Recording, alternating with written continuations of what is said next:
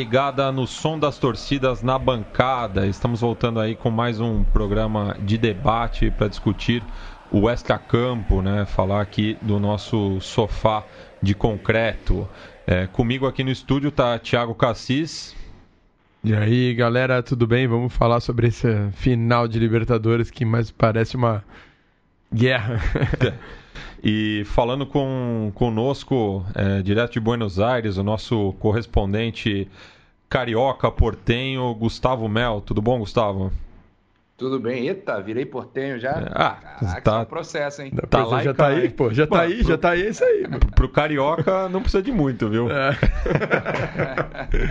é um espelho, é um espelho ao avesso, né? Pois é. Portenho e carioca. É, e, é isso aí, galera. Estamos aqui conectados. E vamos lá, mais um programa para a gente conversar aí sobre futebol. E hoje a gente também tem é, a presença pelo Skype, é, o Alejandro Wall, jornalista do Tempo Argentino, e que vai dar a impressão também do que é, o país vizinho está vivendo com essa final. Tudo bom, Alejandro? Tudo bem, como estão? Bem, e o Alejandro também é, participa de um outro podcast muito interessante, por sinal, ao lado do Ezequiel Fernandes Mors e do Andesburgo, chamado Era por Abarro. É, e no, na última edição do programa vocês chamaram né, o clássico como El Partido de Todos os Tiempos. Eu queria que você falasse um pouco desse sentimento aí na Argentina, Ale. Sí, nosotros le decimos el superclásico de todos los tiempos, porque aquí en Argentina es como si todo tuviera que, que ser eh, hiperbólico, todo tuviera que ser grandioso. Tenemos la Superliga, tenemos el Superclásico, eh, y sí creemos que, el, o sí al menos en mi caso, pienso que el Superclásico es el Superclásico de todos los tiempos por lo que significa por lo que significa este cruce de Boca y River en una final de, Libertadores, pero también eh, creo que hay como una especie de, mm, yo llamaría sobreactuación de argentinos eh, y de hinchas en relación a, que el mundo nos está mirando, ¿no? Yo no creo que el mundo esté mirando a Argentina, creo que eh, es algo muy intenso para el fútbol argentino pero que queda ahí, ¿no? Y que luego el resto nos mira porque, por supuesto, los argentinos, como los brasileños también, somos muy apasionados y porque un Boca y River, bueno, tiene implicancias muy fuertes y, y son difíciles de comparar con otros clásicos. É, bom, essa questão, primeiro uma colocação, essa coisa de super clássico, superliga, eu vou dizer que no Brasil a gente tem uma coisa parecida com maior torcida, maior estádio, eu acho que isso é uma, uma coisa incomum, assim. A imprensa argentina, nesse momento, como a grande mídia está se colocando em relação a esse jogo? Bueno, eh, aquí el, el, principal diario deportivo de la Argentina, el diario Olé, eh, como si fuera Lance, ¿no? Eh, puso una tapa el sábado que dijo, no estamos capacitados para hacer esta tapa. Es decir, não puso nada na tapa. E, e, uma outra questão, a, as outras Não. torcidas da Argentina, de Buenos Aires principalmente, é, como, como estão se posicionando em relação a esse jogo? Porque é impossível no. dizer que, que não nos importa. Bueno, es difícil que no, que no les importe, pero a la vez, fíjate lo que sucedió el domingo. Como el partido se suspendió por lluvias el sábado, se pasó para el domingo. Y la Conmebol decidió que el partido se jugara a las 16 horas, a las 4 de la tarde de la Argentina, que era la misma hora que tenía que jugar Racing, eh, el partido, su partido, y Racing es el, el líder de la Superliga. Sí. Eh, para muchos hinchas de Racing, por supuesto, lo importante del domingo no fue el River Boca. Yo diría para muchos no, para todos los hinchas de Racing el, lo importante del domingo no fue el River Boca, sino el triunfo de Racing 3 a 0 frente a Gimnasia de La Plata claro. eh, con dos, dos, goles de Lisandro. Eh, es decir, el River Boca atraviesa a todos los hinchas, a los futboleros nos atraviesa, todos los queremos ver. Yo soy hincha de Racing. Eh, pero pero para, para, el hincha real, por supuesto, lo primero es su equipo, ¿no? Es como, es como muchas veces lo que sucede con la selección argentina en, en Argentina. Primero está el equipo y después está la selección argentina. No es prioridad la selección argentina. Isso é muito claro. Creo que né? esto, Desculpa É. te interromper, mas isso é muito claro, que primeiro está o clube e depois está a seleção. Sí, sí. Eh, y lo mismo sucede con el resto de las torcidas respecto de el River, el River Boca. Eh, por supuesto que todos estamos atentos y todo. Yo estuve en el estadio, estuve en, la bombonera el domingo, eh, porque fui, fui a trabajar, pero en la radio estaba escuchando el partido de Racing eh, a ver qué, qué es lo que, que sucedía. Pero bueno, eso también es, es un problema, ¿no? Porque habla también a las claras de la organización del fútbol argentino eh, y de los problemas del fútbol argentino que eh, hace coincidir nada menos que la final de la Libertadores con el partido del puntero del campeonato. Mas aí não seria muito diferente no Campeonato Brasileiro. Vou te dizer, se num acidente de chuva, como que aconteceu aí, se acontecesse aqui, não seria diferente. A diferença é que aqui seria uma quarta-feira e, Claro. eu, eu, eu acho que a, organização do futebol argentino de ter colocado o jogo para sábado já é mais avançada do que a organização do futebol brasileiro, que nem nisso teria tomado cuidado. A gente teria jogado de Bueno, quarta-feira como um jogo pero- comum.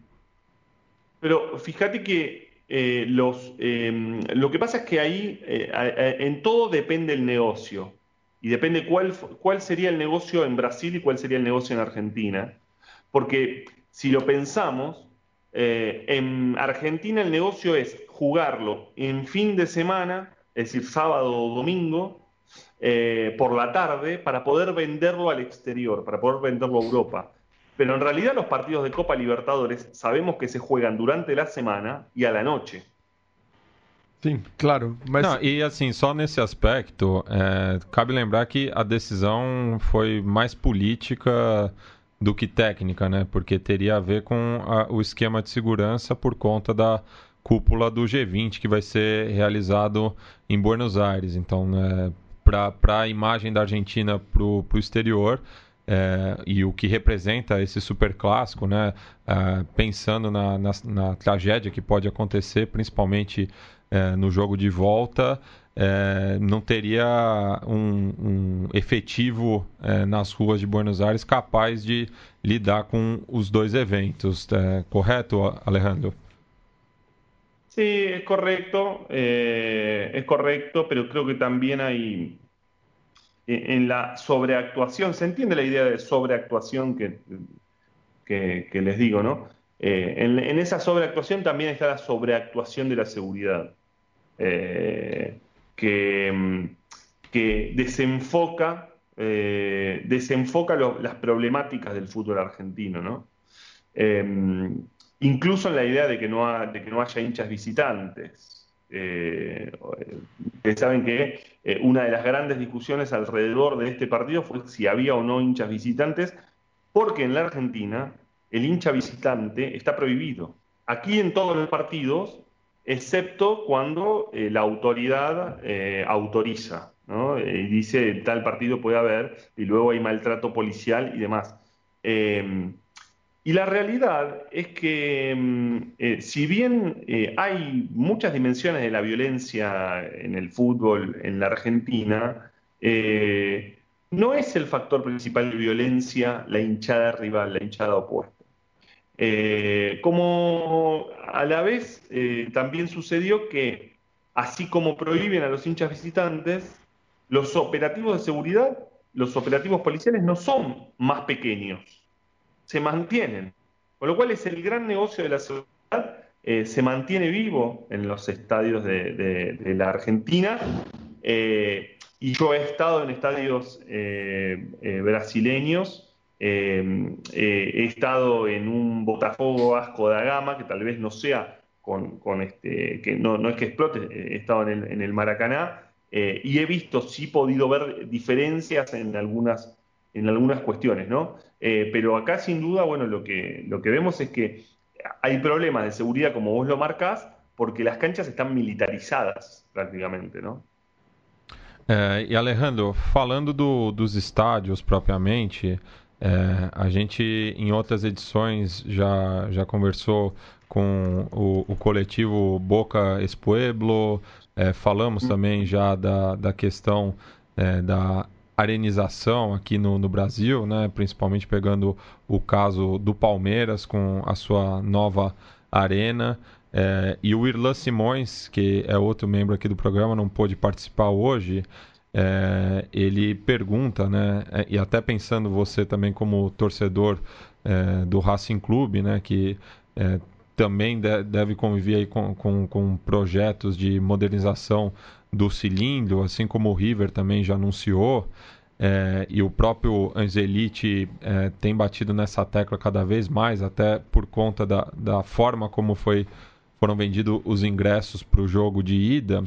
Ele pergunta que, é, pensando aqui né, no, no, no caso brasileiro, é, como andam as discussões aí da arenização é, do, do, do, das canchas e se a imprensa e os especialistas estão fazendo é, algum contraponto em relação a esse discurso ou estão endossando esses projetos de modernização dos estádios?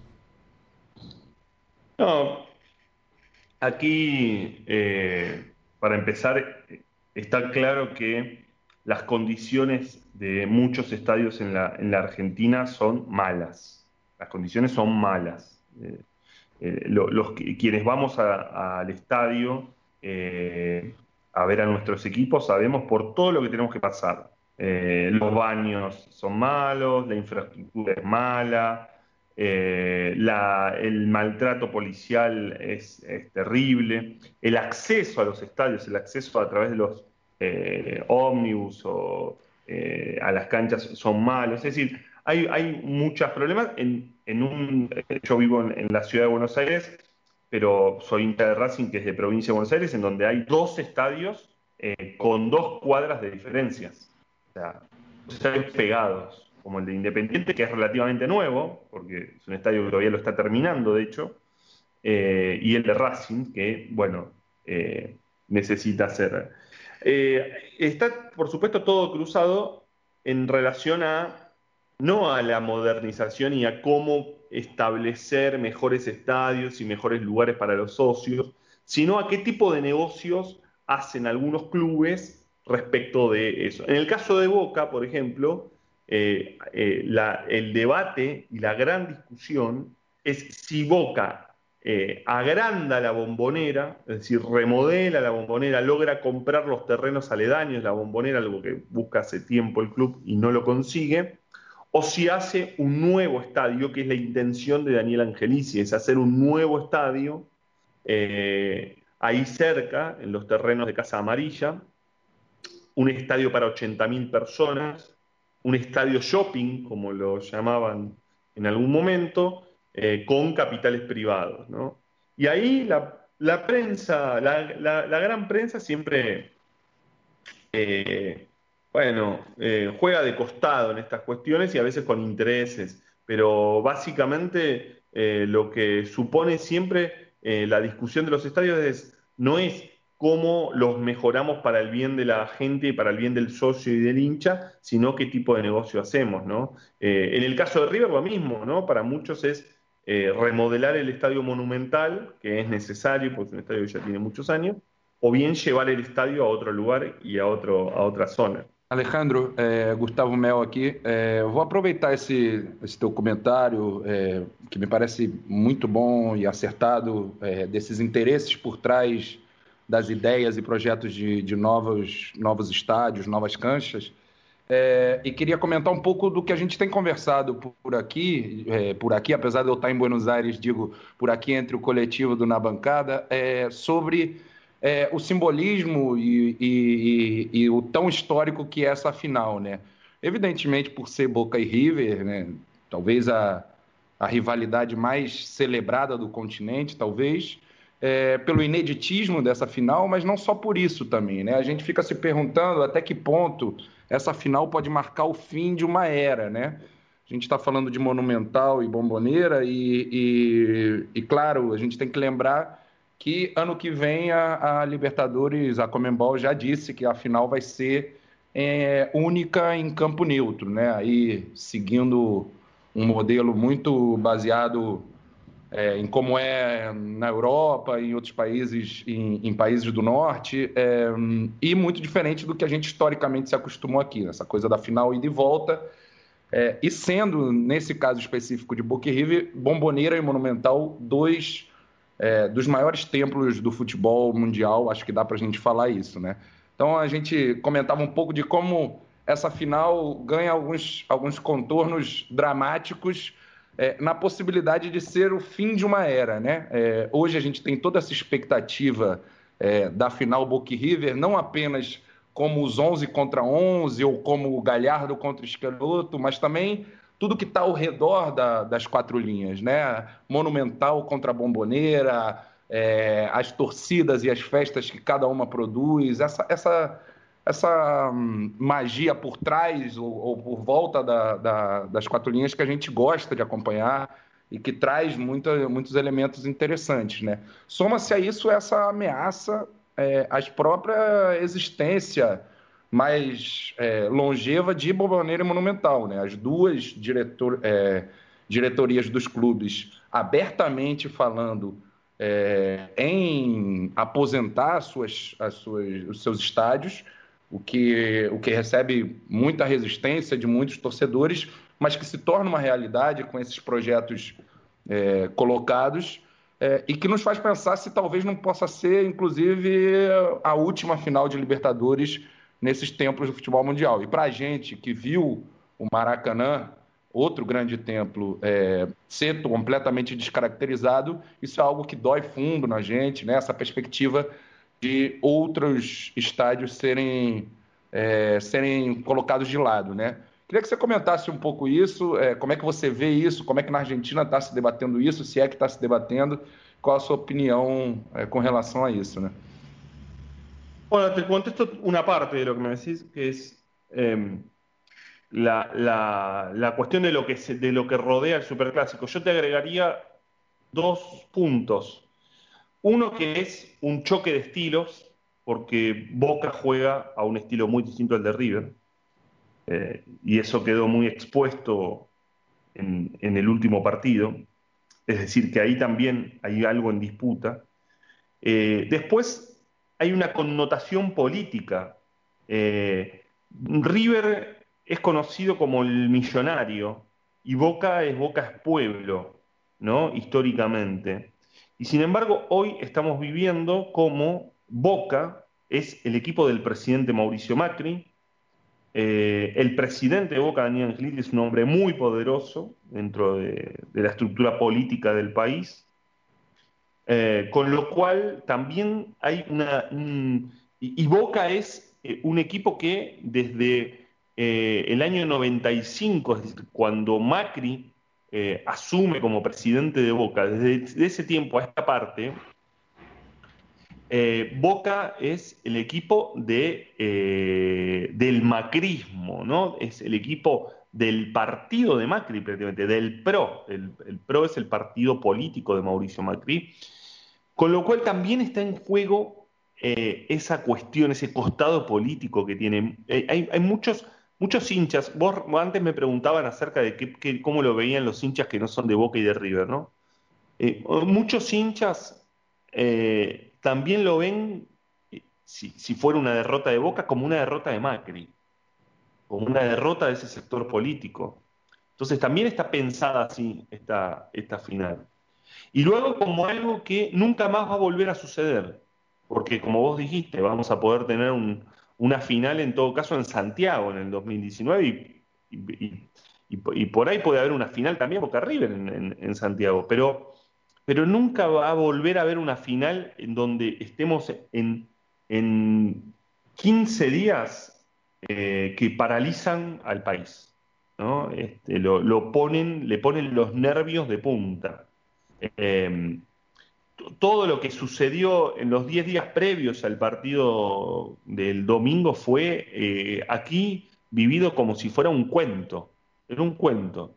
Un cuento en donde intervenía el presidente, donde eh, un, decían que tal día no se podía jugar, eh, que tal fecha no, que se, se, buscaba. Era, fue todo realmente una locura. y luego una locura eh, que tuvo un diluvio, eh, como el del sábado, en una tormenta. con lo cual hay muchas cosas en juego y, simbólicamente el partido representa mucho más. Después, algunos hinchas lo ven como hinchas de Boca, hinchas de River, lo ven como el final de todo, ¿no? Como que el que pierde no se recupera más y todos sabemos en el fútbol, sea el fútbol brasileño, sea el fútbol argentino, sea el fútbol uruguayo, todos sabemos que en el fútbol eh, sempre nos poderemos recuperar. Alejandro, quando você diz que a vitória do Boca é uma vitória do partido do Macri, é uma vitória é, desse lado, você quer dizer ao mesmo tempo que a vitória do River é a vitória do outro lado? Então a vitória do River representa a vitória do, do lado da, da, da Cristina Kirchner? Não, não, não, não, não. No, no, no, no, eso no, significa eso, ni tampoco significa que una victoria de Boca es una victoria de Macri, porque, eh, a ver, porque si no estaríamos confundiendo que todo hincha de Boca es un hombre de Macri o una mujer de Macri, eso no es así. Ahora, sí, tiene, sí por supuesto tiene condimentos, sí tiene, sí tiene ese condimento, eh, algunos hinchas neutrales que son opositores al macrismo lo ven como, como bueno, este, como, como si fuera o como si hubiera podido ser una, derrota de Macri.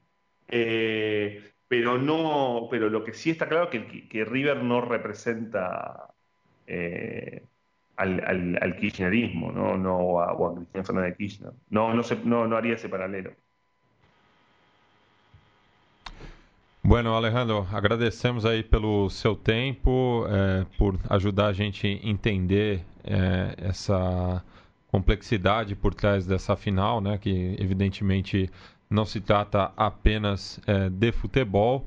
É, agradecemos também o, o, Nico Cabreira, que, que fez a, a ponte aí para que você participe hoje conosco. É, e também o, a próxima intervenção vai ser dele, já que ele enviou um áudio falando sobre o último clássico cordobês, que foi jogado com as duas torcidas pela Superliga.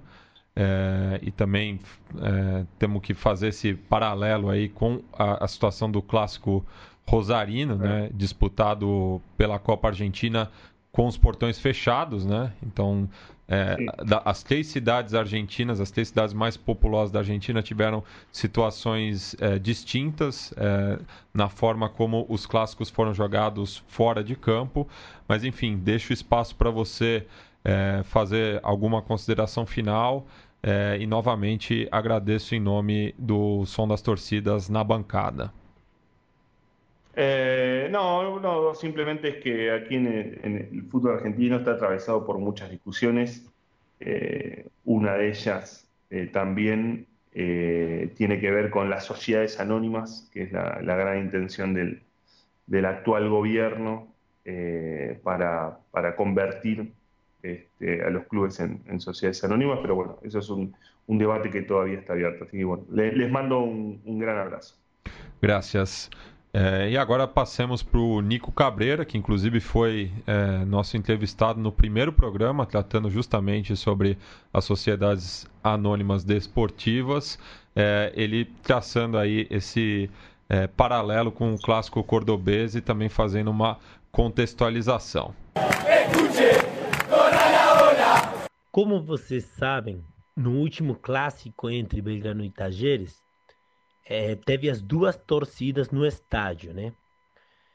É, o fato de ter sido o único clássico da primeira divisão que foi jogado com as duas torcidas, acho que tem a ver com algumas particularidades do clássico cordobês que que assinala, que, que, que mostra algumas diferenças em relação aos clássicos de Rosário ou Buenos Aires.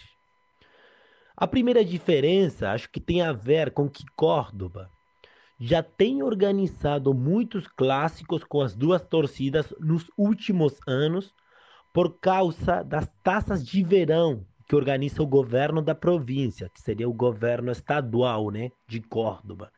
Então a gente já tem uma tradição de organização de clássicos com as duas torcidas, enquanto o resto do, do país não tem essas copas. Além disso, é, Córdoba tem outra tem uma outra particularidade que é que nós, os cordobeses, temos menos brigas entre as barras dos principais times. Pois a maioria dos enfrentamentos que temos na nossa história, a maioria das mortes que temos na história de Córdoba, do futebol de Córdoba, são entre torcedores que não fazem parte das barras. É, se você olha nas estatísticas, você vai se encontrar com que em Córdoba não temos mortes produto de brigas entre as barras de diferentes times. Uma coisa que não acontece em Rosário, em Tucumã ou em Buenos Aires, que você acha um monte de mortes produto de barras entre diferentes times.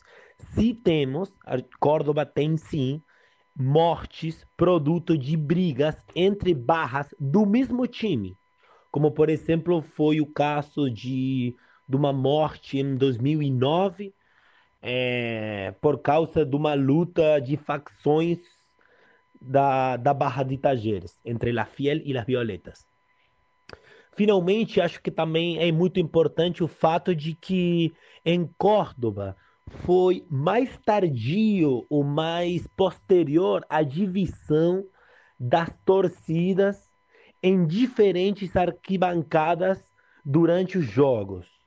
Quero dizer, quando em Buenos Aires já rolava uma arquibancada para cada torcida de cada time, em Córdoba ainda a gente tinha jogos onde os torcedores de Belgrano, Tajeres, Instituto e Racing, eles estavam misturados.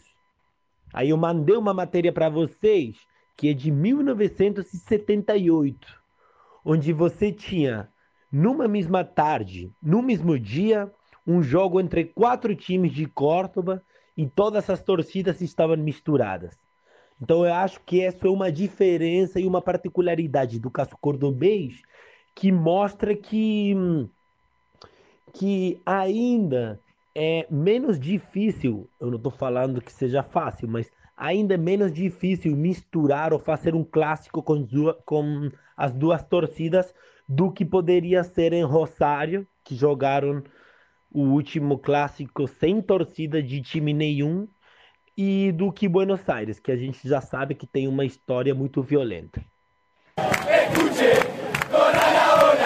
Bem, a gente ouviu no primeiro bloco aí, né, a, a visão é, dos locais, né, sobre esse super clássico e todo o simbolismo é, que permeia é, essa decisão. É, mas agora a gente vai trocar uma ideia aqui com o Gustavo, né, que tem um, uma formação de arquibancada parecida com conosco aqui, né, tirando o fato de ser Rio e São Paulo. É, mas queria que você comentasse um pouco aí, é, Gustavo, como foi essa última semana aí. Você produziu bastante material né, para a imprensa daqui, é, justamente é, mostrando aí o, o olhar brasileiro é, sobre essa super final, novamente é, criticando um pouco o superlativo.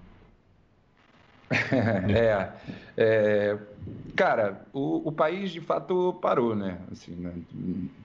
Talvez falando algumas coisas óbvias, mas sim, estava tudo ao redor do Superclássico, segue tudo ao redor do Superclássico e vai ser assim nas próximas duas semanas e provavelmente por alguns meses essa final ainda vai ter um, um, uma centralidade em qualquer conversa de botequim enorme, em qualquer debate na televisão. Acho que, acho que é algo muito histórico e muito marcante mesmo para o país e que tem um antes e um depois, né? E o Macri agradece por isso, né? Ah, com certeza, é. né, cara? Você tira o foco completamente da, da situação calamitosa que, que a economia aqui está passando. É, mas eu estava ouvindo aí o, o, o, Nico, grande parceiro, grande amigo Nico, com, sempre com, com, suas análises muito, muito boas, ele, ele mandando essa, essa questão do, dos visitantes, né? que foi uma das, das discussões, como o Alejandro colocou, centrais em torno dessa, dessa final, né? É, e foi muito inesperado quando o próprio Macri, que sempre é, se colocou contra os visitantes, desde lá da década de 90, e o Alejandro também escreveu um texto sobre isso, resgatando essa posição do Macri, ameaçando o fim dos visitantes quando ela, quando ela ainda existia, das torcidas visitantes.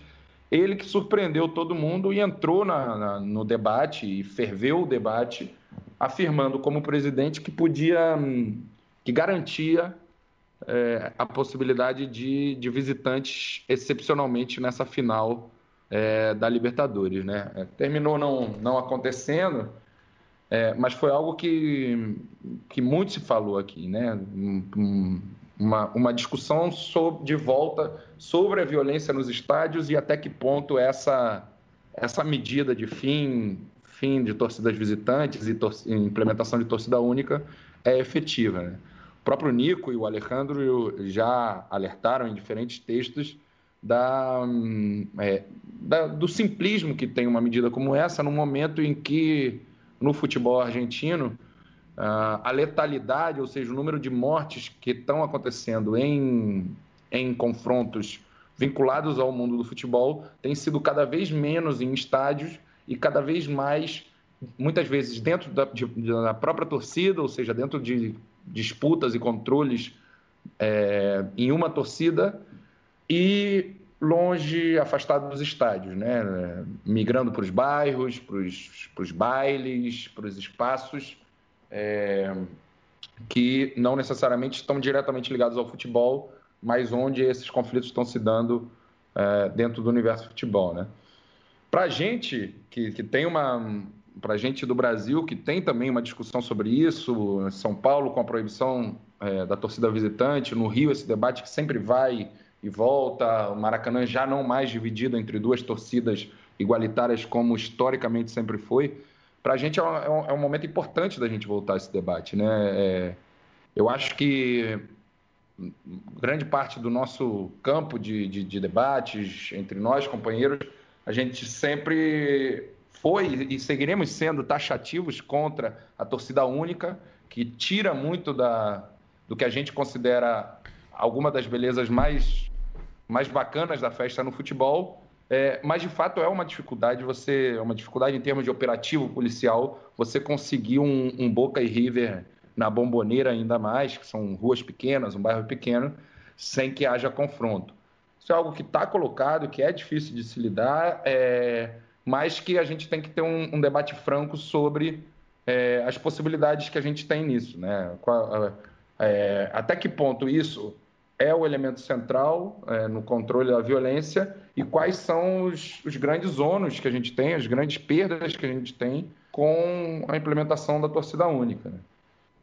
É, e até pensando na, na lógica de Buenos Aires, né, é, de que, ok, é, você tem a, a torcida única num jogo, mas acontecem diversos jogos é, no, durante a semana toda em diferentes pontos da cidade e nem todas a, a, as torcidas são propriamente do bairro ou muitas vezes acabam jogando num estádio é, alugado é, então tem essa questão muito da, da movimentação e por outro lado também tem a, esse apontamento né, que o Alejandro fez de que a violência é, ultimamente tem sido muito mais presente no, dentro da, da, das próprias torcidas, né?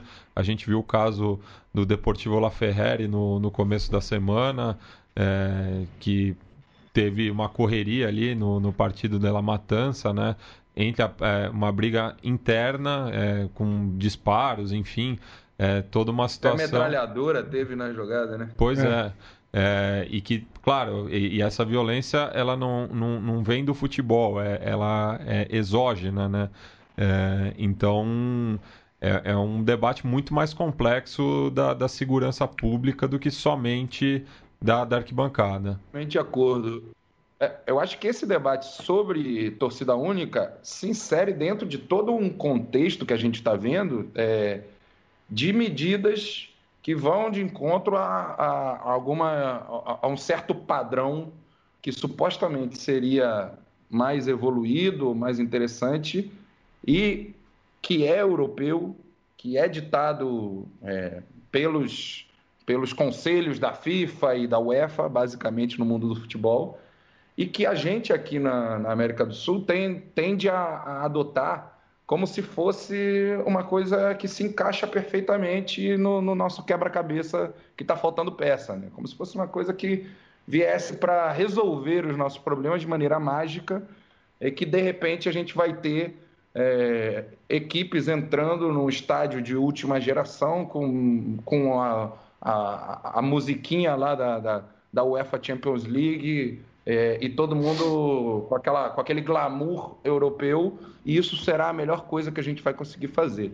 Eu acho que isso é um equívoco total, completo, absoluto, que fala muito desse nosso clássico é, complexo de vira-latas, né? Dessa, desse nosso eurocentrismo babaca e cego, que não dá, não, não dá conta, não percebe que, que enquanto a gente estiver tentando imitar algumas medidas que não cabem na nossa cultura de, de futebol, é, em vez de valorizar as especificidades que a gente tem, é, é, é vai, ser, vai ser um tremendo fracasso. Né? Eu, eu, eu lembrei, cheguei a escrever sobre isso, eu, eu lembro da, da, final do ano passado, Lanús e, e Grêmio, é, e que foi na.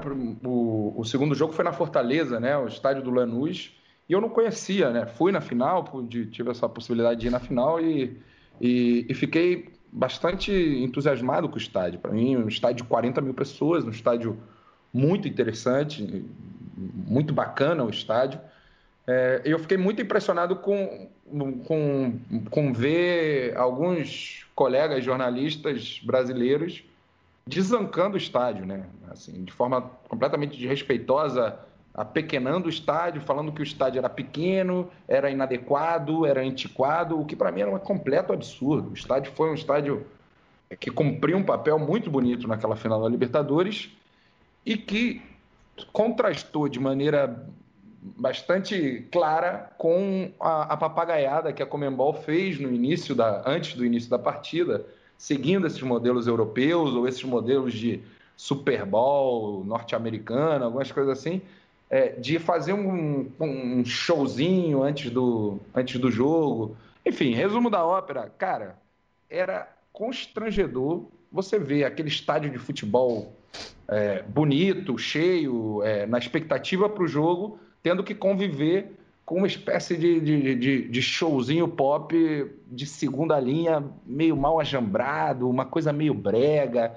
Acabou ficando um, um Super Bowl meio caipira, meio brega, uma coisa horrível, cara, que não tem nada a ver com a nossa cultura de torcer e que eu acho que tem a ver com essa coisa de tentar imitar e aí sai essa, essas, esses Frankenstein louco que acabam terminando por apagar, inclusive, as coisas que a gente mais tem de valoroso, né? É, que, que não vai pelo caminho dos protocolos é, milimetricamente marcados, é, da, da, da, da, pompa desses protocolos é, ensaiados, e vai muito mais, por exemplo, pela, pela, bem, pela, pela festa nas torcidas, pela festa nas arquibancadas e, e pelo improviso das arquibancadas também, né?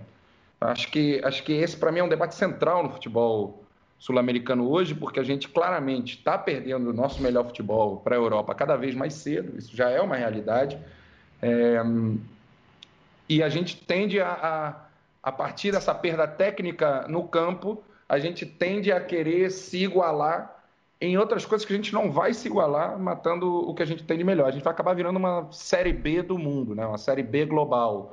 É, e acho que não é por aí. Acho que a gente tem que apostar no que a gente tem de melhor. E não é folclorizar, não é romantizar, não é, não é falsear uma ideia ideal de um futebol sul-americano onde a Libertadores é brigada e onde jogam coisa no campo e colocar tudo isso como se fosse uma coisa folclórica é, positiva. Não, é saber das nossas complexidades, das nossas diferenças e, e apostar é, no que a gente sabe fazer de melhor e, e, saber corrigir nossas dificuldades sem jogar o bebê junto com a água suja. Né?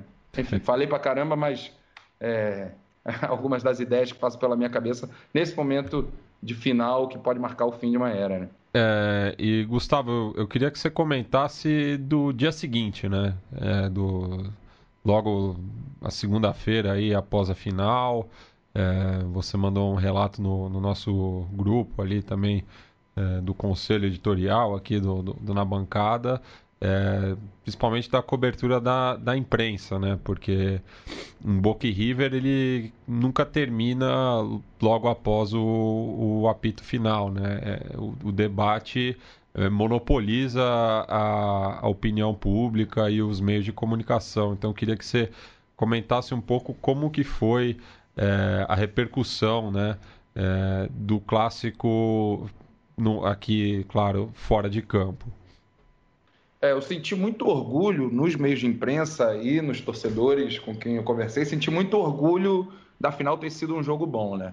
É, nos últimos anos e, e talvez historicamente, é, Boca e River é sempre aquele jogo que você espera porra, caraca, Book River e tal, não sei o quê, super clássico, e chega na hora, você vê jogo fechado, 0 a 0 porra, não saindo gol, jogo chato de ver, é, principalmente para quem não, não se conecta com toda a tensão que tem ao redor do jogo. Para gente que, que gosta de um clássico brigado, um 0 a 0 com muita emoção à flor da pele, pode ser, pode até ser interessante, mas em termos de futebol costuma ser bastante negativo, especialmente os últimos, nos últimos anos.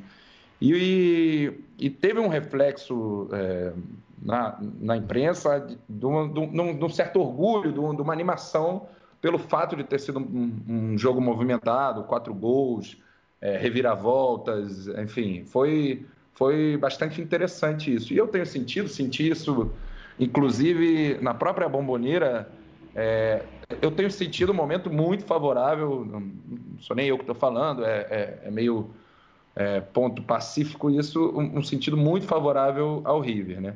Acho que os dois times, é, os dois, as duas torcidas, com a consciência de que esse jogo vai marcar, talvez por resto da vida, é, as duas instituições, há muita tensão no ar, há muito nervosismo, é, e isso acho que está se traduzindo ainda mais no Boca, porque vem de, de alguns anos, alguns poucos anos, mas relevantes anos de tabu, de não conseguir ganhar do River na bomboneira, é, de não conseguir ganhar do River, é, do River, do Boca ter ganhado os últimos dois é, campeonatos nacionais e ainda assim é, não conseguir se impor diante do rival quando se encontraram na Libertadores. Teve aquele evento do, do Gás de Pimenta, um River que vinha praticamente eliminado na primeira fase da, da Libertadores de 2015, consegue na última rodada passar para as oitavas, pega o seu rival, que, que é eliminado daquela forma patética, com o gás de pimenta, e que depois, graças a isso, chega à final e é campeão. Enfim, um, um, River que tem, apesar das, dos campeonatos nacionais do Boca, que tem sim imposto como um futebol mais mais forte. É, o Galhardo se firmou como um técnico já para estar tá entre os melhores é, do continente, enquanto que Esqueloto ainda tem muita contestação. E eu senti muito isso na Bomboneira no primeiro jogo. Assim, senti o, o, estádio nervoso, conheço, conheço um pouquinho aquele estádio. É, e, e, e, senti que a torcida estava nervosa. É, no, no, Brasil, a gente tende a romantizar e idealizar a torcida argentina como se fosse uma coisa extraterrestre que não para de cantar e que é. E que, não, não é assim. É, eles de fato têm, aguentam o tranco dos revéses de maneira muito melhor, cantam muito quando tomam gol e tal, mas também o emocional também joga, né? E, e eu senti muito isso, uma torcida nervosa e que para mim a, a grande imagem desse, desse momento melhor do River é a saída de campo do, do Tevez é, gritando com seus jogadores cabisbaixos, né? De novamente não ter conseguido ganhar no River, tentando colocar eles para cima, mas com, com bastante, é, bastante raiva, né? Com bastante intensidade na sua, na sua colocação, enquanto que lá no Monumental os jogadores, os torcedores que estavam vendo o jogo lá nas, nas parrilhas, nas churrasqueiras que tem no clube, é, foram saudar em festa o Galhardo que estava assistindo o jogo ali de uma oficina, de um, de uma oficina, não, de um escritório ali do, do complexo do Monumental. Essa, é, para mim, é o grande contraste entre os sentimentos que vão Boca e River para esse próximo jogo. Mas, enfim, é uma final entre Boca e River e, e é claro que tudo pode acontecer e está completamente aberto. E como repercutiu também o bandeiraço que a enteada do River fez na prévia do jogo, né? É, por volta ali do, do meio-dia no Monumental de Nunes, é, justamente marcando uma posição, né? De que o, o, o na Bomboneira teria uma torcida só, mas é, na capital e no resto do país é, estaria dividido, né? É, tem muita essa disputa né, entre torcidas que a gente falava com o Alejandro, né? Não é só os 11 contra 11, não é só Galhardo, e Esqueloto, mas é todo, toda uma cidade disputando aí entre torcidas, quem, quem faz a festa melhor, quem, quem enfim, quem, quem domina mais a cidade. Tem todo esse, esse essa disputa, inclusive territorial, né? Em 2012, é, teve o último clássico com torcida visitante. E uma coisa ficou marcada nesse último clássico, esse super clássico de torcida visitante, que foi no Monumental. E a torcida do Boca, é, para quem não conhece a geografia da, da capital de Buenos da capital da Argentina, é, a, a, a Bomboneira, a La Boca, fica no extremo sul-sudeste da cidade. É o último bairro antes de cruzar o Riachuelo, é, ali próximo ao antigo Porto de La Boca, e, e você sair dos limites da capital federal. Enquanto que Nunes é exatamente o oposto, é o extremo norte da cidade, quando, que você cruzando a General Paz, a autopista, a, a, a rodovia que demarca a norte a saída da capital, você já, já não está em, em Buenos Aires capital. Né? Então você tem é, o sul mais operário e o norte mais mais burguês, oligarca, é, oligárquico, aí representados um pouco em Boca River, né? Apesar de ter diversas complexidades nessas identidades. Inclusive você teve até um, um texto que foi negado mostrando essa origem comum entre os clubes, né? Que é uma coisa que é pouco difundida aqui no Brasil, né? De que o River também surgiu em La Boca e o apelido de Milionários ele acaba surgindo quase 30 anos depois. Exatamente. Esse texto eu vou devo publicar ainda antes da final. É, e, e, justamente fala sobre isso, né? Dois, dois times que nasceram no mesmo bairro e que têm identidades completamente opostas, né? O que, que aconteceu aí? O que, que, que, que aconteceu para que te virassem tão opostas as identidades de times que nasceram a uma quadra de distância? É, o, o River acaba fazendo o papel do novo rico, né? É, um, alguma coisa assim. É.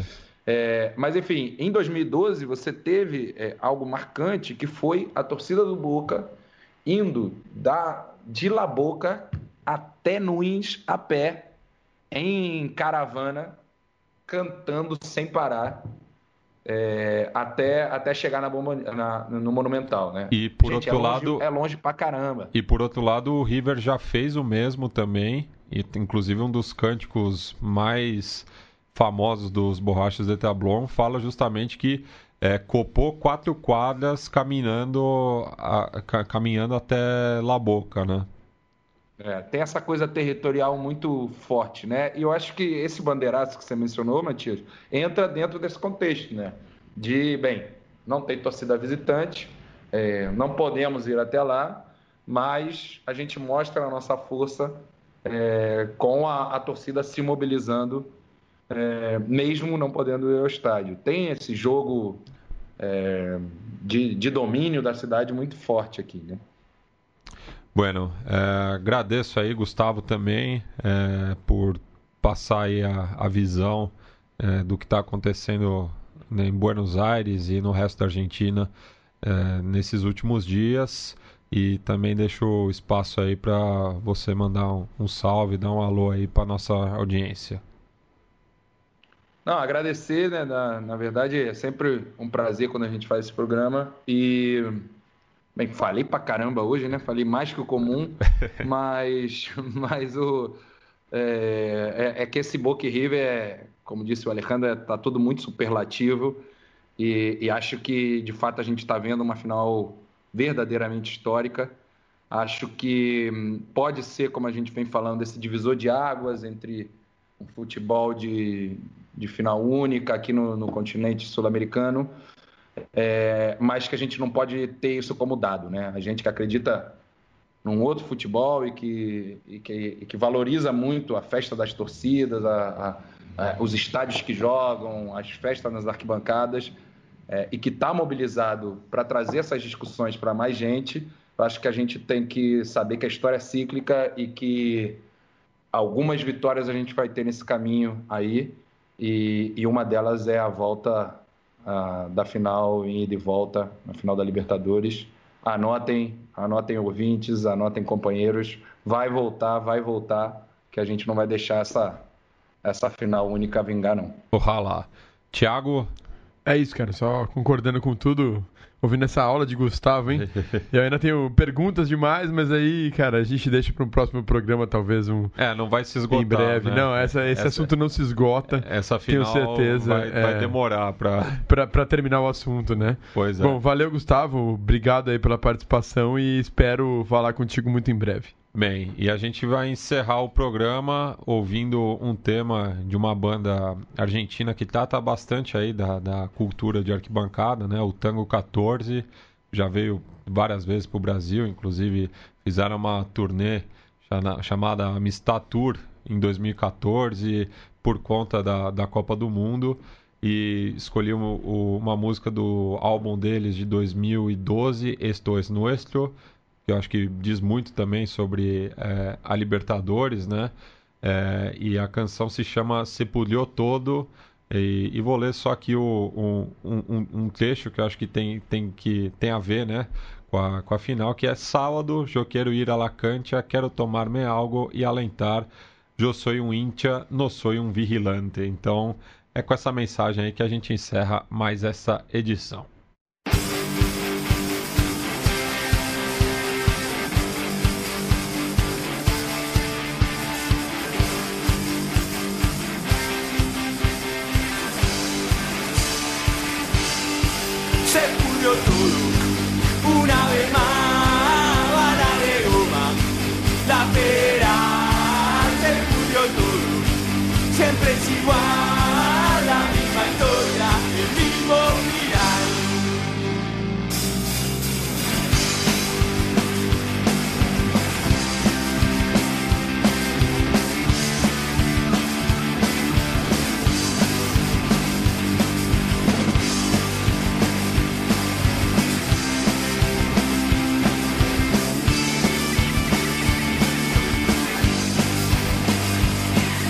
El sábado yo quiero ir a la casa, quiero tomarme algo y alistar.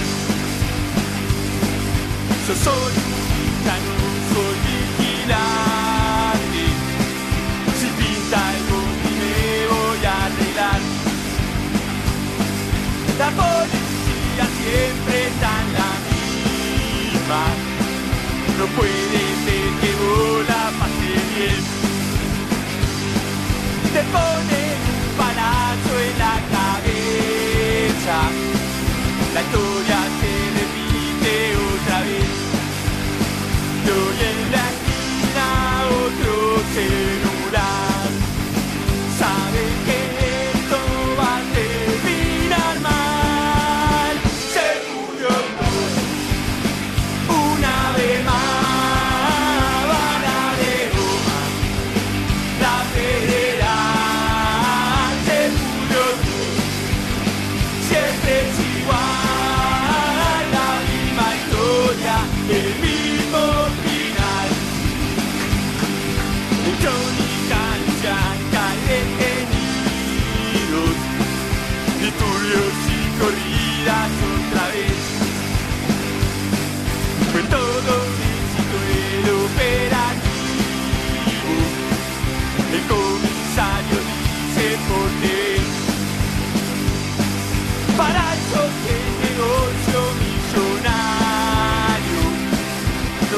roseta de corazón. Mientras esos se llenan los bolsillos, se cagan en tu vida y tu pasión. Y oyendo